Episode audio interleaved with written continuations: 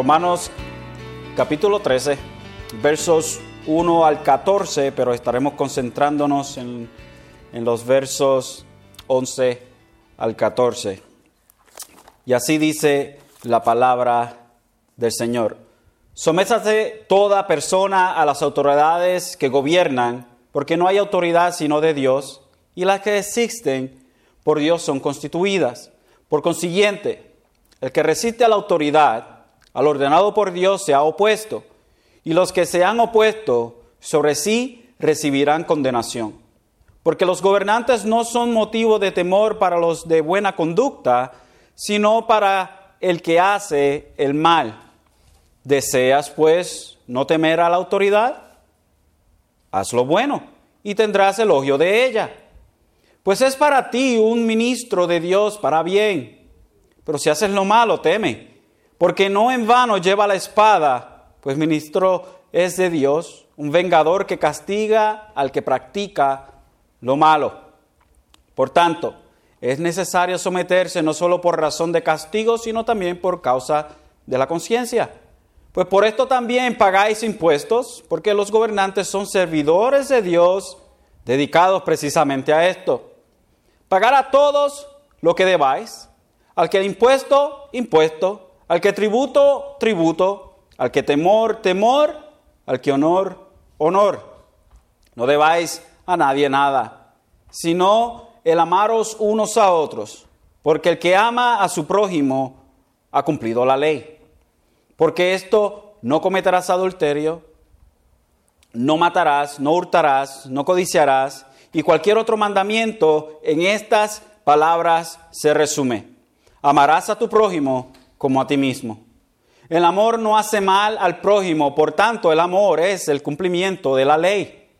Y haced todo esto, conociendo el tiempo que ya es hora de despertaros del sueño, porque ahora la salvación está más cerca de nosotros que cuando creímos. La noche está muy avanzada y el día está cerca. Por tanto, desechemos las obras de las tinieblas y vistámonos con las armas de la luz. Andemos decentemente como de día, no en orgías y borracheras, no en promiscuidad sexual y lujurias, no en pleitos y envidias. Antes bien, vestidos del Señor Jesucristo y no penséis en proveer para las lujurias de la carne. Amén. Esta tarde he titulado, he puesto como título a este sermón, Viviendo en plena luz, viviendo en plena luz. Y mis queridos hermanos, como ustedes saben, hemos estado estudiando eh, por este último mes y medio más o menos eh, los capítulos 12 y 13 de esta carta de Pablo a los hermanos en, en Roma. Y el enfoque de, de Pablo ha sido la vida práctica, la vida práctica del creyente a la luz de todo lo aprendido en los primeros 11 capítulos. Eso lo hemos hecho bastante claro. Y esta, esta estrategia que Pablo implementa comienza en los primeros versos del capítulo 12, primeramente Pablo presenta la vida del creyente como su sacrificio lógico o razonable a Dios. El verso 1 dice del capítulo 12, dice, por consiguiente hermanos os ruego por las misericordias de Dios que presentéis vuestros cuerpos como sacrificio vivo y santo, aceptable a Dios, que es vuestro culto racional y no os adaptéis a este mundo, sino transformaos mediante la renovación de nuestras o de vuestras mentes, para que verifiquéis cuál es la voluntad de Dios, lo que es bueno, aceptable y perfecto. En otras palabras, Pablo nos dice a nosotros, no moldeados por este sistema del mundo, sino que habitando en una constante y diaria renovación de nuestras mentes para saber y entender la buena, aceptable y perfecta voluntad de Dios. Así que Pablo nos lleva a lo práctico de la vida cristiana y cómo se hace evidente esta gracia que nos ha sido dada. Por ejemplo, el creyente es parte del cuerpo de Cristo, el creyente es parte del cuerpo de, Cristo, no hay llaneros solitarios, no hay cristianos que, digan ser cristianos y están en sus casas y nunca se eh, congregan. Y si es cristiano tienen muy grandes problemas. No hay tal cosa como esa.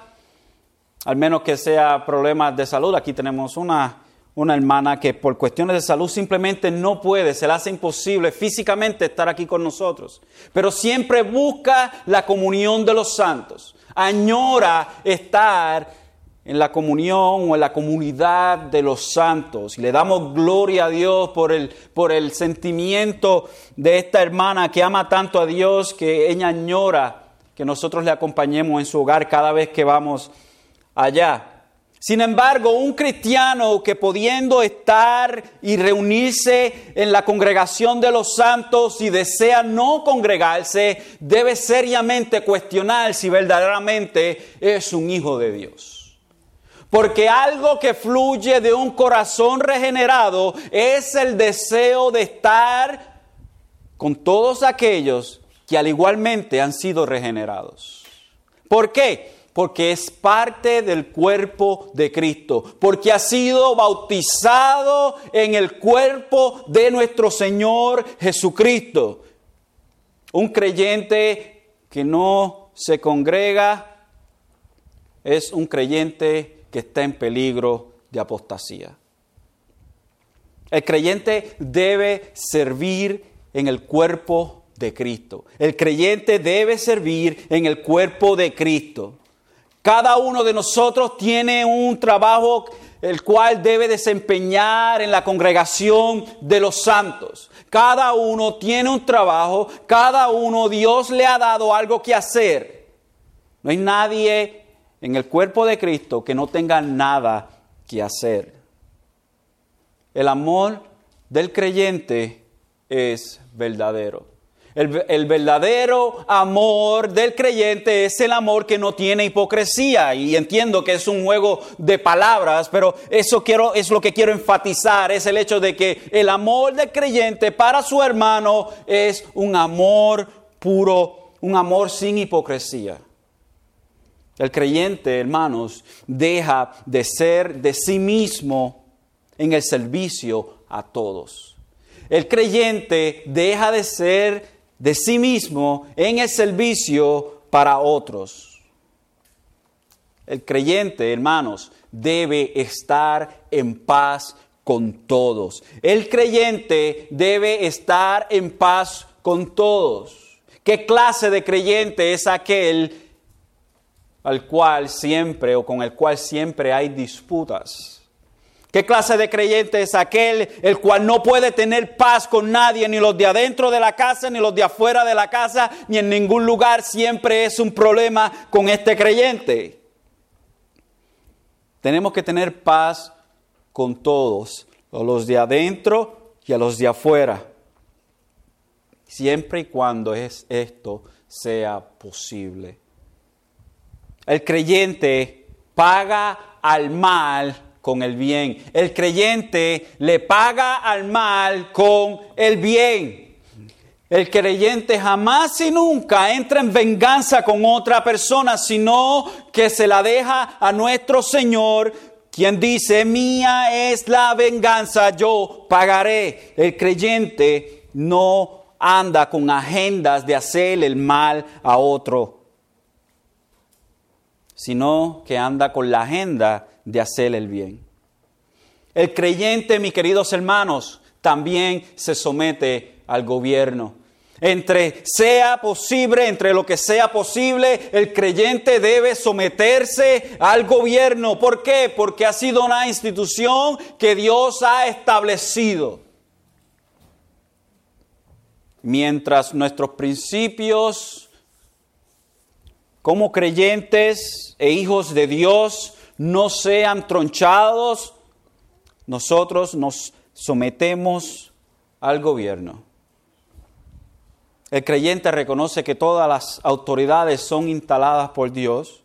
El creyente no anda, no anda en deudas sin pagar. El creyente no anda en deudas sin pagar. El creyente es aquella persona que se ha propuesto a pagar en la, deuda en la cual ha entrado. Ahora, hago claro, esto no está hablando, no estamos hablando de que no podemos tener crédito o que no podemos tener préstamo. Es que no se diga de nosotros que somos mala paga. El creyente anda endeudado con el amor. El creyente anda endeudado con el amor. La deuda más alta que tiene el creyente y que jamás y nunca puede satisfacer es la deuda del creyente, del amor. La deuda del amor. Debemos amor, damos amor, pero nunca llegamos a llenar esa copa del amor porque es algo que siempre debemos de estar dando. El creyente cumple la ley con el amor, porque el amor no hace daño a otros. El amor no busca la mujer de otro. El amor no busca tener las cosas que tiene el otro. El amor no busca tener envidia. El amor lo sufre. El amor aguanta todo. Ese es el amor. El creyente ama porque ha sido amado. Sin embargo, Pablo no solo nos dice que hagamos todo esto mirando con agradecimiento a lo que Dios ha hecho con nosotros. En el capítulo, si vamos al capítulo 12,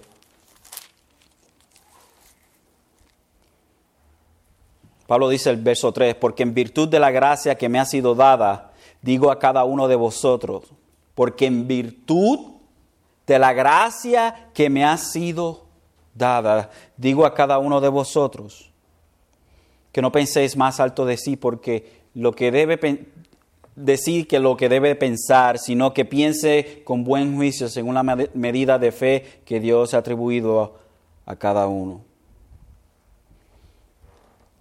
Debido o en virtud, perdón, en vista de lo que se nos ha dado a nosotros, en vista de lo que se nos ha dado a nosotros, así es como nosotros debemos proceder. Mirando al agradecimiento, con agradecimiento lo que Dios ha hecho con nosotros. Esto es lo que Pablo comienza el capítulo 12. Sin embargo, también tenemos que también el apóstol nos apunta a que miremos al futuro. No es simplemente que miremos hacia atrás y en vista de lo que Dios ha hecho por nosotros, así tenemos que proceder, sino que mirando hacia el futuro, así es como nosotros debemos proceder. A que miremos a ese futuro, a que miremos hacia el retorno de nuestro Redentor. A la luz del hecho de la, de, de la venida de nuestro Redentor, así es que nosotros debemos de vivir. Y es exactamente lo que Pablo quiere traernos en el capítulo 13, verso 11 y en, adelante. Diciendo, y hacer esto, todo esto, que lo que acabamos de ver desde el capítulo 12. Hacer todo esto, conociendo el tiempo, que ya es hora de despertaros del sueño porque ahora la salvación está más cerca de nosotros que cuando creímos. En vista a lo que ha de venir, en vista al hecho de que el tiempo se acaba y viene nuestro Señor Jesucristo en gloria, así es que nosotros debemos proceder. Reconociendo el tiempo, nos dice, hacer todo conociendo el tiempo. Y la idea del tiempo aquí no es tiempo de hora o minuto en ese sentido, pero sino de Cairo, es tiempo, el tiempo indicado de eras, épocas. Conociendo el tiempo que estamos viviendo, no ¿qué hora es? La cinco y, cinco y cuarto, cinco y cinco, no es que, no, no mirando a las cinco y cinco, No, mirando estos tiempos que estamos viviendo, mirando este tiempo, que ya es hora de despertaros del sueño. O sea, debemos de levantarnos del sueño. O sea, debemos estar alerta. No podemos estar dormidos, debemos estar alerta. Debido al tiempo que el cual estamos viviendo, tenemos que estar alerta. Tenemos que dejar atrás el letargo. Tenemos que dejar atrás aquello que nos aguanta. Tenemos que dejar atrás aquello que no es producente o que no produce. Que nos levantemos del sueño, que estemos alerta. Porque ahora la salvación está más cerca de nosotros que cuando creímos. Y este verso es bien mal interpretado, desafortunadamente, pero en realidad no necesita ser mal interpretado porque el verso es bien, es bien claro. Si nosotros entendemos lo que es la salvación, podemos entender lo que este verso está diciendo. Y como lo hemos dicho muchas ocasiones, la salvación es algo que toma lugar en el pasado, el presente y el futuro. Fuimos nosotros justificados. Fuimos nosotros o fuimos declarados justos delante del Padre a través del trabajo del Señor Jesucristo. Y en esa justificación a nosotros se nos justificó o se nos, se nos declaró inocente de la paga del pecado que es la muerte. De la transgresión del pecado que nos aparta de Dios para siempre. Fuimos declarados inocentes, fuimos salvos de la paga de ese pecado el cual nacimos y el, con el cual practicábamos. Y eso fue en el pasado. En el presente somos nosotros salvos del dominio del pecado. Constantemente somos salvos, somos salvos, hermanos, del dominio del pecado. El pecado ya no tiene dominio sobre nosotros y cuando un cristiano se somete al pecado está haciendo algo que no es parte ya de su naturaleza. Y es por eso que nosotros somos salvos día tras día del dominio del pecado. Pero hay otro pretérito que es el futuro. Nosotros como cristianos finalmente seremos salvos de la presencia del pecado en nosotros en donde finalmente nosotros seremos glorificados, cuerpos glorificados, en donde ya no habita el pecado, esa, esa infección que se nos, que se nos eh, eh, fue eh, traducida a nosotros, transferida a nosotros. Por parte de nuestros primeros padres, Adán y Eva. Finalmente seremos salvos de la presencia de este mal, el cual Dios odia tanto. So, cuando vemos que Pablo nos habla, porque ahora la salvación está más cerca de nosotros que cuando creímos, no es que nosotros no somos salvos y cuando llegue Jesucristo entonces vamos a ser salvos y estamos bien. No, esa no es la idea. La idea es que la plenitud de nuestra salvación, que todo lo que conlleva la salvación finalmente será cumplido, que la obra que Dios comenzó en cada uno de ustedes, Dios la terminará. Es la culminación de su salvación, mi querido hermano. Ni todos aquellos que han sido justificados, todos aquellos que han sido justificados son santificados y serán glorificados. Esto es la hermosura de la salvación de Dios. Por eso es que aquí nosotros no creemos que nosotros nos salvamos a nosotros mismos. Porque si nosotros nos salváramos a nosotros mismos, ¿qué problema tendríamos? La mayoría de, de los círculos evangélicos tienen un punto de vista sobre la salvación en donde nosotros somos los, donde nosotros somos el, el punto principal que nosotros somos aquellos que llevamos a Dios a que nos salve a nosotros, que nosotros somos el motor de la salvación. Sin embargo, nosotros nos acogemos a lo que enseña la Biblia, nos acogemos a lo que se ha creído históricamente en la iglesia y nos acogemos al hecho que Dios es el motor de la salvación, Dios es aquel que salva al hombre. La salvación, como dijo Jonás, es del Señor. La plenitud de nuestra salvación está cerca, hermanos. Por ende, hacemos todo esto conociendo el tiempo y que no debemos estar dormidos, que debemos estar alerta porque se acerca nuestra salvación. Y podemos hablar de nuestra salvación como la aparición de nuestro Señor Jesucristo. Nuestro Señor Jesucristo finalmente en gloria es nuestra salvación. Oh, qué hermoso. Qué hermoso es saber que cuando nuestro Señor aparezca entre las nubes con poder y gloria, finalmente será culminado aquel trabajo que Él comenzó. Y finalmente seremos perfectos, tal como Él es perfecto. Ahora está esa salvación más cerca.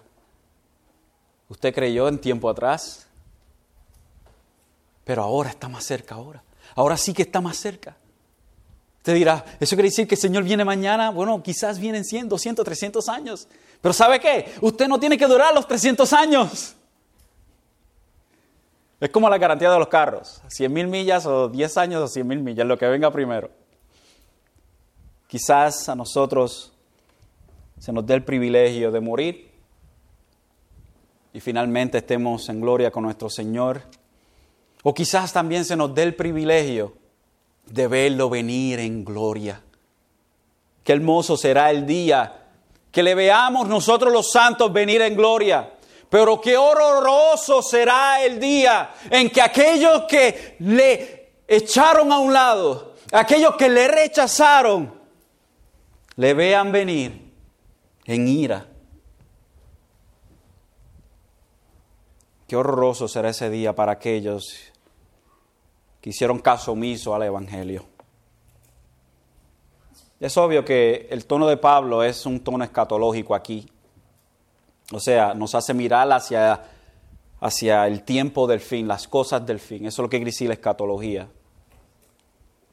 Ese es el, el, tono que vemos. Estamos hablando de la venida de nuestro Señor Jesucristo, que estemos atentos, que estemos alerta, porque la venida de nuestro Señor está más cerca de cuando nosotros creímos. Está más cerca aún. Un tiempo atrás creímos y ahora está más cerca esa venida, esa salvación. Y por eso en, Filipenses 4, 4 a 7, Pablo tiene un lenguaje similar, dice, dice, regocijaos en el Señor siempre, otra vez lo diré, regocijaos. Vuestra bondad sea conocida de todos los hombres. El Señor está cerca. Por nada estéis, afanosos, antes bien en todo mediante oración y súplica con acción de gracias sean dadas a conocer vuestras peticiones delante de Dios. Y termina con uno de mis versos favoritos. Y la paz de Dios que sobrepasa, o en algunas traducciones, que sobrepuja todo entendimiento, guardará vuestros corazones y vuestras mentes en Cristo Jesús. La paz de Dios que sobrepasa todo entendimiento guardará vuestros corazones y vuestras mentes en Cristo Oh, hermano, qué, qué hermoso el hecho de que nosotros esperamos por nuestro Redentor y mientras esperamos, Él nos mantiene en Él, Él nos agarra, Él nos da la paz necesaria. Y nótese que no se nos habla a nosotros de que la paz que Dios nos da a nosotros es una paz que viene de parte de nuestro estado, sea, o sea social, o sea financiero, o sea de salud. Nuestra paz en el Señor no fluye de tener una buena casa, un buen carro, o dinero. Nuestra paz en el Señor no fluye de tener nuestra salud. Nuestra paz en el Señor no fluye de nosotros tener un buen estatus en la sociedad. Nuestra paz fluye del entendimiento de Dios. Y en esta vida que nosotros tenemos aquí, en esta vida en la cual nosotros estamos viviendo, esta vida que es tan corta comparada a la eternidad, en esta vida Dios se ha preocupado para que nosotros, o ha preocupado para que nosotros estemos en Él en paz a pesar de todas las cosas que pasen. Reconociendo el hecho de que Él volverá y que debemos estar alerta y que debemos de apartarnos de aquello que es agobiante, aquello que es no puro delante de Él. Santiago 5, 7 al 11 dice, por tanto hermanos, sed pacientes hasta la venida del Señor. Mirad cómo el labrador espera el fruto precioso de la tierra, siendo paciente en ellos hasta que recibe la lluvia temprana y la tardía. Sed también vosotros pacientes, fortaleced vuestros corazones porque la venida del Señor está cerca. Mire la esperanza, hermanos, que tenían esta gente dos mil años atrás. Hermanos, no os quejéis unos con otros o unos contra otros para que no seáis juzgados. Mirar al juez está a las puertas. Hermanos, tomar ejemplo de paciencia y aflicción a los profetas que hablaron en el nombre del Señor. Tengamos ejemplo a hombres como Jeremías. Jeremías, quien, según la tradición, y no estamos seguros, pero según la tradición, Jeremías murió a golpes por su propia gente. Después que había hablado en su, en, eh, una, su ministerio que duró casi 40 años en el, el reino del sur, en Judá, Benjamín, en las tribus del sur. Jeremías, el profeta de Dios, hablándole al pueblo y el pueblo hacía caso omiso a lo que decía él, llamándolos al arrepentimiento, diciéndole, el Señor va a traer a los babilonios aquí y van a arrasar con todo. Van a venir los caldeos, van a ser añisco a Jerusalén. Y usted sabe que no se registra ni siquiera ni una sola persona que se arrepintió. 40 años predicó Jeremías. Y parece ser que ni uno se tornó a Dios. Profetas como Isaías, que fueron cortados, aserrados. Los profetas que mataban una y otra vez, una y otra vez. Y al más grande de los profetas, nuestro Señor Jesucristo, dieron muerte en una cruenta cruz.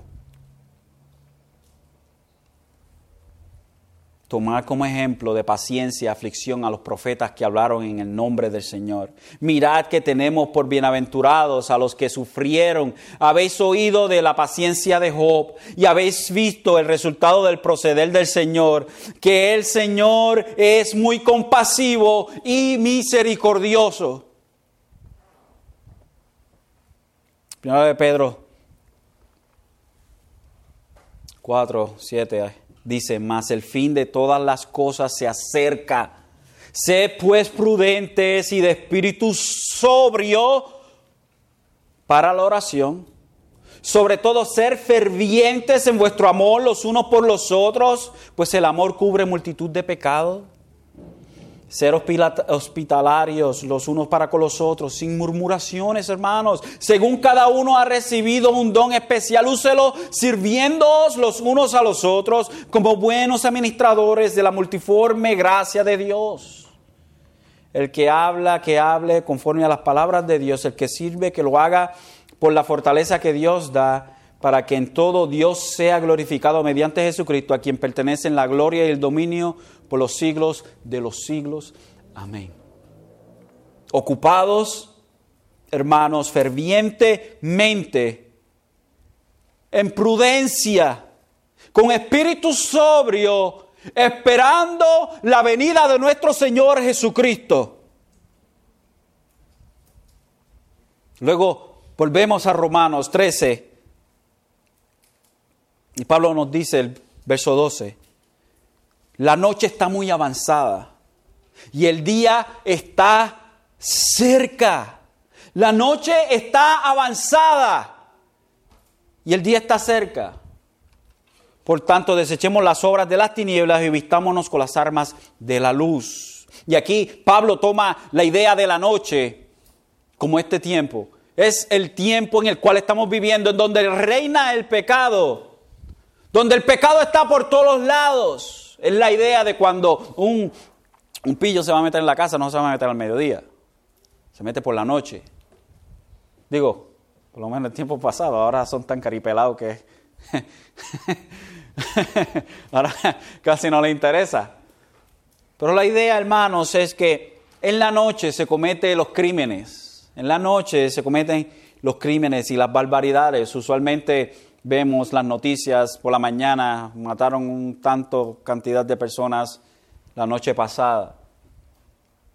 So, este tiempo, hermanos, es esa noche y el tiempo se está acabando, o sea, la noche está avanzada y el día está cerca.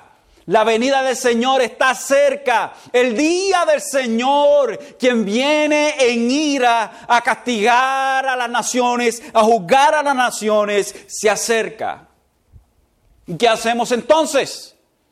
Si ya está cerca el día del Señor, ¿qué debemos hacer? Por tanto, Hermanos, desechemos las obras de las tinieblas. Desechemos aquello que identifica a una persona con este mundo, con este tiempo. Más bien, hermano, vistámonos con las armas de luz. Esta era presente, pronto se acaba. Esta era de desobediencia, impiedad, idolatría, del amor al dinero, a las cosas pasajeras. Pronto va a pasar. Será interrumpido por la venida del Hijo del Hombre. Y hermanos, y es por eso que no debemos identificarnos con lo pasajero, con lo olvidable. Más bien desechemos todo aquello que no es de todo aquel que es hijo de Dios. Primera de Juan 2.8 nos dice, por otra parte os escribo un mandamiento nuevo, el cual es verdadero en él y en vosotros.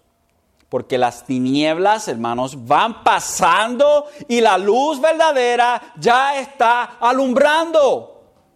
Y de nuevo, lo que Pablo nos está diciendo en el verso, en el verso 12, hace hincapié en que nosotros como creyentes de ninguna manera podemos andar como la corriente de la noche. Y el verso 13 nos dice, andemos decentemente, como de día, no en orgías y borracheras, no en promiscuidad sexual y lujurias, no en pleitos y envidias debemos andar decentemente, como el día. Y la noche, la oscuridad, las tinieblas, andar en la oscuridad, las tinieblas, la noche, es andar conforme a los deseos de la carne. Primera de Tesalonicenses, mire la idea aquí que Pablo presenta igualmente. Primera de Tesalonicenses dice, verso 5, capítulo 5, dice, ahora bien hermanos, con respecto a los tiempos y a las épocas, no tenéis necesidad que se os escriba nada. Pues vosotros mismos sabéis perfectamente que el día del Señor vendrá así como un ladrón en la noche. En otras palabras, cuando nadie se lo espere. que cuando esté diciendo, cuando estén diciendo paz y seguridad, entonces la destrucción vendrá sobre ellos repentinamente, como dolores de parto a una mujer que está encinta y no escaparán. Esto le está hablando a todo aquel que ha rechazado el Evangelio. Y el verso 4, Pablo dice, mas vosotros hermanos no estáis en tinieblas. ¿Ve lo paralelo? Mas vosotros hermanos no estáis en tinieblas, porque el día os sorprende, para que el día os sorprenda como ladrón. Aquella persona que sorprenderá la venida de Dios son aquellos que no han dado caso o que no han hecho caso al llamado del Evangelio. Y todo creyente debe estar listo, porque todos vosotros sois hijos de la luz e hijos del día. No somos de la noche ni de las tinieblas. Por tanto, no durmamos como los demás, sino estemos alerta y seamos sobrios.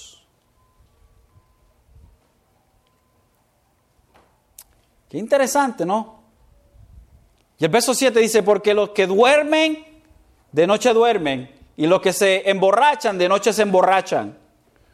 Pero puesto que nosotros somos del día, seamos sobrios, habiéndonos puesto la coraza de la fe y del amor y por yelmo la esperanza de la salvación, porque no nos ha destinado Dios para ira, sino para obtener salvación por medio de nuestro Señor Jesucristo, que murió por nosotros, para que ya sea que estemos despiertos o dormidos, vivamos juntamente con Él. Por tanto, ¿Qué debemos hacer? Alentaos los unos a los otros y edificaos el uno al otro, tal como lo estáis haciendo. Como nosotros no somos de las tinieblas, no debemos actuar como las tinieblas. Como nosotros somos hijos de la luz, debemos estar alerta. Y mientras llega ese día, nos alentamos los unos a los otros. Nos edificamos los unos a los otros. Esa es la acción, esa es la obra, el trabajo del creyente mientras esperamos el regreso de nuestro Señor, mientras estamos en esta noche, viviendo en este tiempo, esperando ansiosamente la venida de nuestro Señor Jesucristo.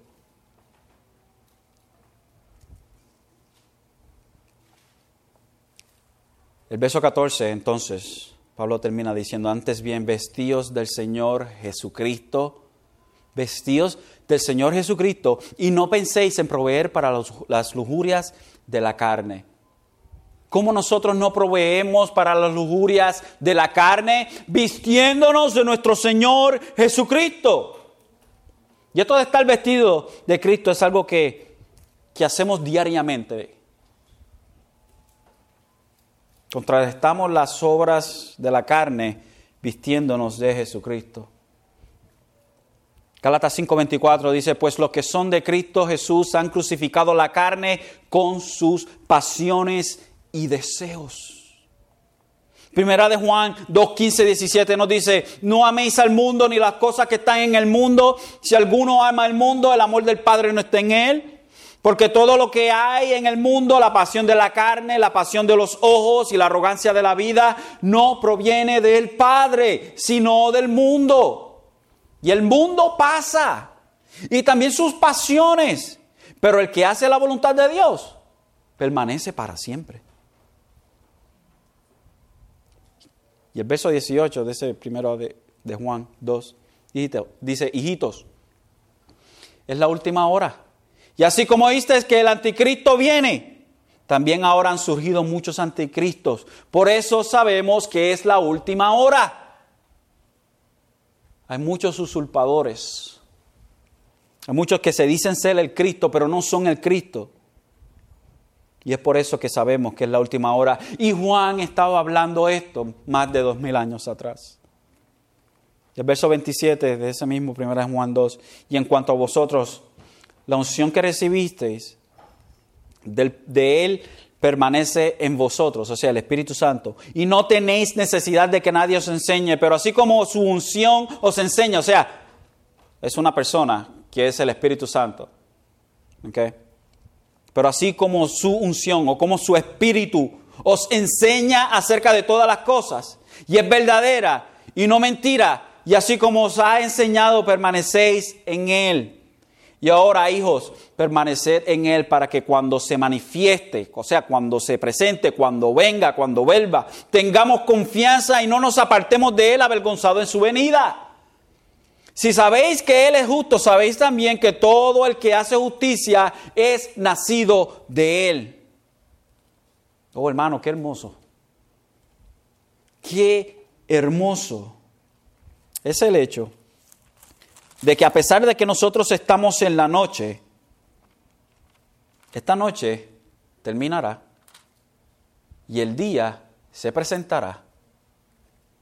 Y todo aquel que está en Jesucristo espera añorando ese día, alerta, en alerta todo el tiempo, animándose los unos a los otros, esperando en el Señor Jesucristo, quien vendrá finalmente en gloria y nos llevará con Él y estaremos con Él, viviremos con Él, comeremos con Él, le alabaremos, le glorificaremos, le adoraremos por siempre.